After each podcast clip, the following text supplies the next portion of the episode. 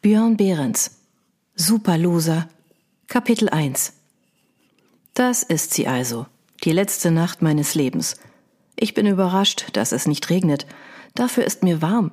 Obwohl es bereits auf ein erträgliches Maß abgekühlt ist, schwitze ich wie ein Polarbär, den man in der Sahara ausgesetzt hat. Kein Wunder, das Tragen der beiden 15 Kilo Gewichtsscheiben durch die halbe Südstadt ist wahrlich kein Zuckerschlecken. Außerdem scheuert das Hanfseil an meinem Hals wie verrückt. Vielleicht hätte ich es nicht ganz so fest zuziehen sollen. Dennoch bin ich zufrieden. Ich habe alles bis ins kleinste Detail geplant. Schließlich will ich wenigstens das Letzte, was ich tue, richtig machen.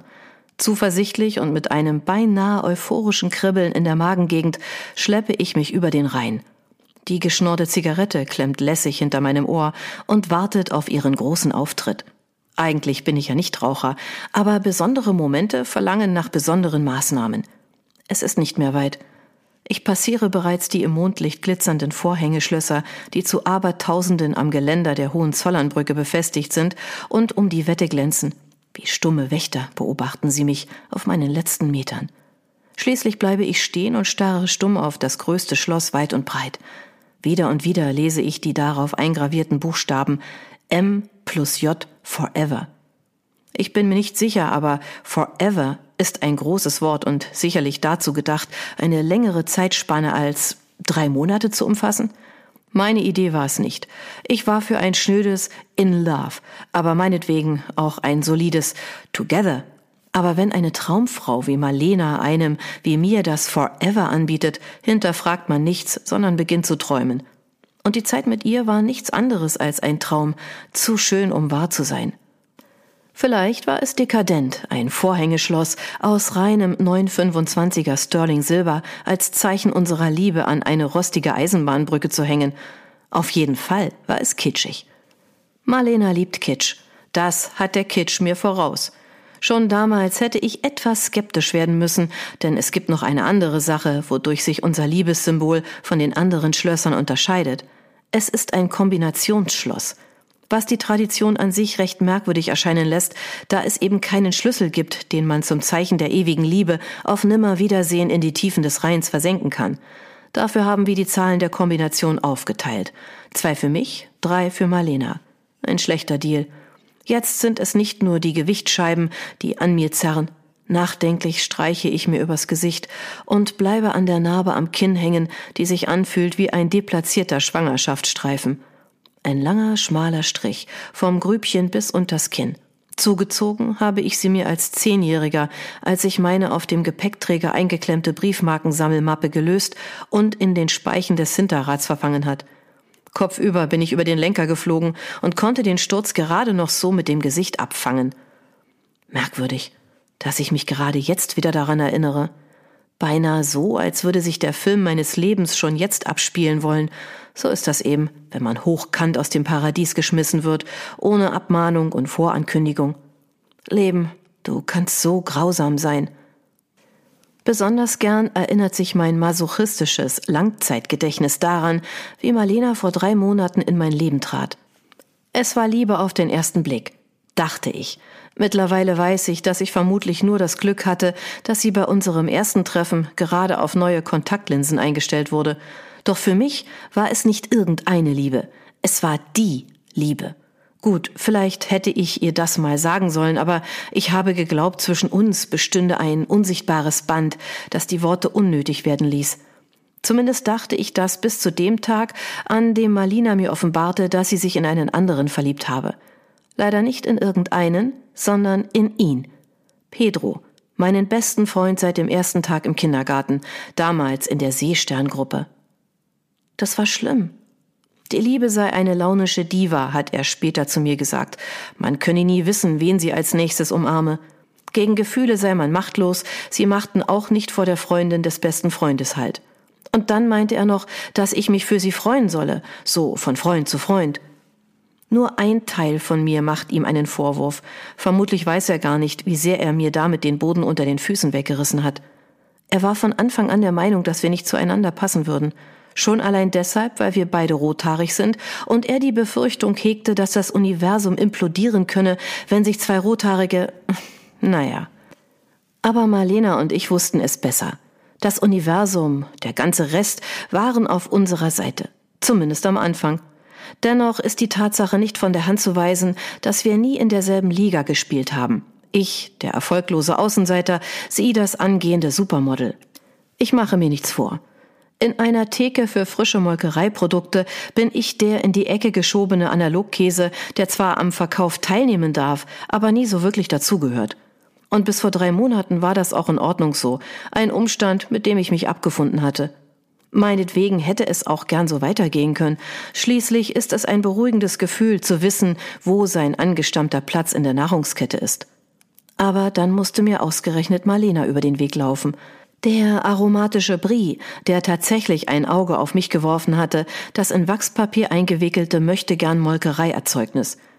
Natürlich hatte ich nie eine Chance, neben ihr zu bestehen. Doch wenn man einmal auf einer Käseplatte neben edlem Blauschimmel, Gruyère und in Schnittlauch gerollten Ziegekäsetalern glänzen durfte, will man nicht mehr zurück als Streusel auf eine Fertigpizza, umgeben von labberigem Pressschinken. Es waren die tollsten drei Monate, die ich je hatte. Und, da mache ich mir nichts vor, die ich jemals haben werde. Und das sage ich nicht nur, weil es gleich vorbei sein wird, also mein Leben. Nein, das sage ich, weil es stimmt. Sie fehlt mir. Heute sind es zwölf Tage ohne sie, zwölf Tage seit Pedro. Seitdem hat bei mir eine neue Zeitrechnung eingesetzt. Ich warfe einen Blick auf die Uhr. Nicht mehr lange, bis ein weiterer Tag seit der Apokalypse anbricht. Demnach wären es in drei Minuten und drei Sekunden 13 Anno Pedro. 13 Tage ohne sie. So lange ist es her, dass mein bester Freund mir meine Marlena geraubt hat. Doch dazu wird es nicht kommen. Für mich wird die pedroanische Zeitrechnung bei Tag 12 stehen bleiben.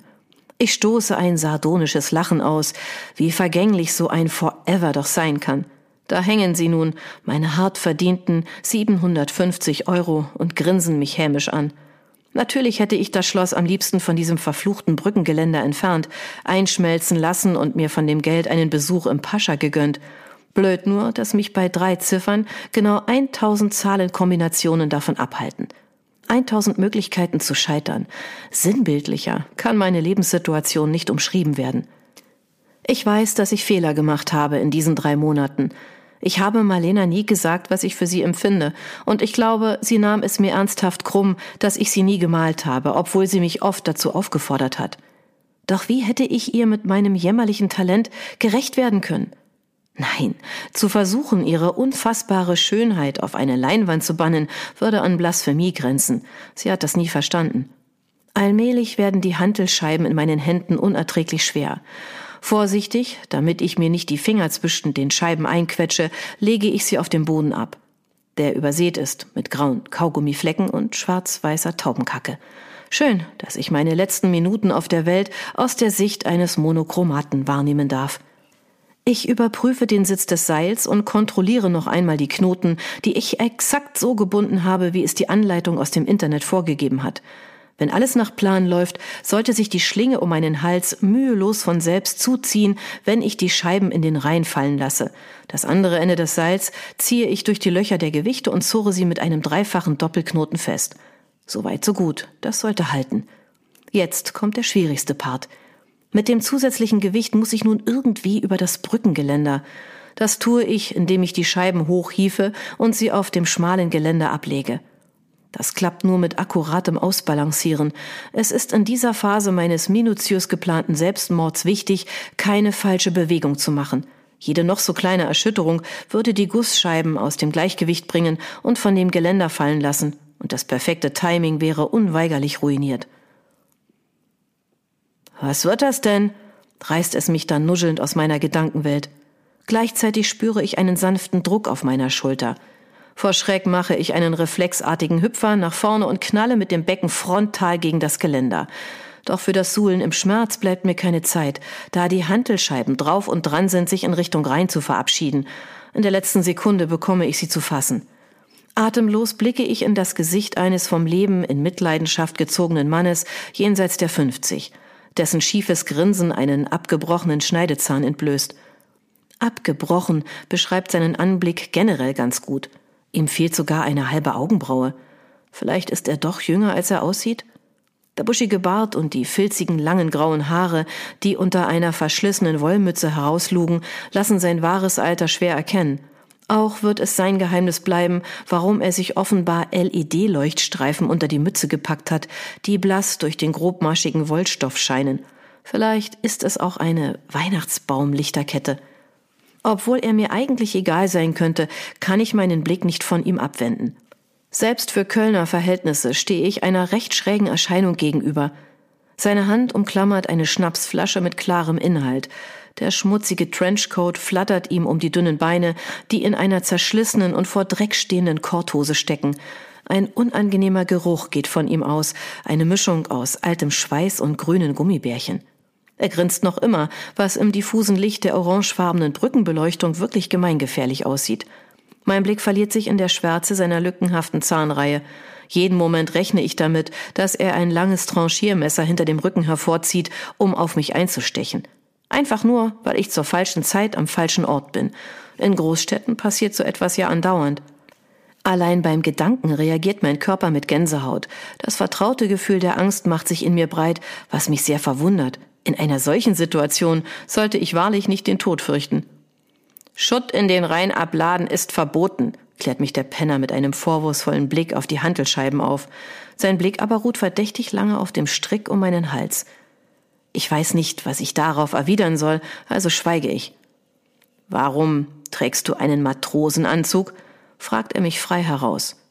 Okay, Womöglich habe ich meine letzte Nacht auf Erden nicht ganz so perfekt geplant. Vielleicht hätte ich mit den letzten Stunden meines Lebens etwas Sinnvolleres anstellen können, als Dienst an einer Industriefritteuse zu schieben und tiefgefrorene Meerestiere in siedendem Öl zu ertränken. Ich bin eben pflichtbewusst bis zum letzten Atemzug. Das ist meine Arbeitsuniform, erkläre ich. Warum weiß ich selbst nicht. Ich arbeite in einem Fastfood-Restaurant und da trägt man so etwas. Die schnipsende Krabbe, schon mal gehört? Er sieht nicht so aus, als könnte er mir folgen. Und warum ist sie rosa? Damit stellt er die erste berechtigte Frage des Abends, und die verdient eine ehrliche Antwort. Hab mich verwaschen. Mein Gedächtnis versetzt mir einen weiteren Schlag mitten in die Magengrube, denn es war Marlenas rotes Höschen, das sich zwischen meine Arbeitsuniformen geschmuggelt hat – Jetzt habe ich als weitere Erinnerung an sie einen Satz rosafarbener Matrosenanzüge, mit denen ich mich jeden Tag aufs Neue der Lächerlichkeit preisgeben darf. Aber auch damit ist jetzt Schluss. Geht mich ja auch nichts an. Er vollführt eine abwehrende Geste. Aber was hast du damit vor? Jetzt kommt er endlich zum Offensichtlichen. Sein Blick wandert abwechselnd zu den Hantelscheiben auf dem Geländer und dem Seil um meinen Nacken. Allmählich wird mir der Kerl doch zu aufdringlich. Nichts, was Sie etwas angehen würde. Ich möchte jetzt gern allein sein. Der Penner kommt meiner Aufforderung nicht sofort nach, sondern zögert. Er mustert mich argwöhnisch. Die anderthalb Brauen gehen nach oben, was die eine Gesichtshälfte in eine asymmetrische Schräglage rutschen lässt. Schließlich öffnen sich seine rissigen Lippen und er sagt, da hast du dir aber ein lauschiges Plätzchen zum Alleinsein ausgesucht. Wenn du mich brauchst, ich stehe da drüben. Ich brauche niemanden sage ich scharf, und um auf Nummer sicher zu gehen, zische ich Verschwinden Sie. Er weicht erschrocken zurück und hält sich die Schnapsflasche schützend vor die Brust. Da hast du gehört, sagt er mir, aber nicht zu mir. Sein Blick geht steil nach oben. Braucht keine Hilfe. Ich bin verwirrt und auch erleichtert, als er es bei einem gleichgültigen Schulterzucken belässt und weiterschlurft. Komische Leute gibt es in dieser Stadt. Ich beobachte ihn skeptisch. Er hat es nicht eilig, sondern torkelt von Geländer zu Geländer und singt dabei irgendetwas von, wie er über den Äquator balanciert ist und jetzt seine Segel streicht. Einige Meter von mir entfernt bleibt er stehen und lehnt sich über das Geländer. Dann beginnt er aus den Tiefen seiner Stirnhöhlen lautstark eine Ladung Schleim zu ziehen und sie mit Schwung ins Wasser zu spucken. Er scheint mit ganzer Inbrust bei der Sache zu sein und freut sich gröhlend, als er ein vorbeifahrendes Schiff mit seiner Rotzbombe erwischt. Zugegeben, den Soundtrack meines Freitods habe ich mir irgendwie anders vorgestellt. Aber das Leben ist nun mal kein Wunschkonzert. Und wenn schon, beinahe ist es mir recht, dass ich da nicht allein durch muss. Ganz langsam, beinahe in Zeitlupe, hiefe ich mich mit den Armen am Geländer hoch, klettere mit dem rechten Bein voran über das Gitter und setze mich neben die Gewichte. Ich atme mehrmals tief durch. Mein Herz schlägt den Takt einer brasilianischen Samba-Gruppe beim Einmarsch in den Hippodrom. Den Karneval in Rio hätte ich ja schon mal gern in echt gesehen. Drauf gepfiffen. Jetzt bin ich bereit. Bin ich das wirklich?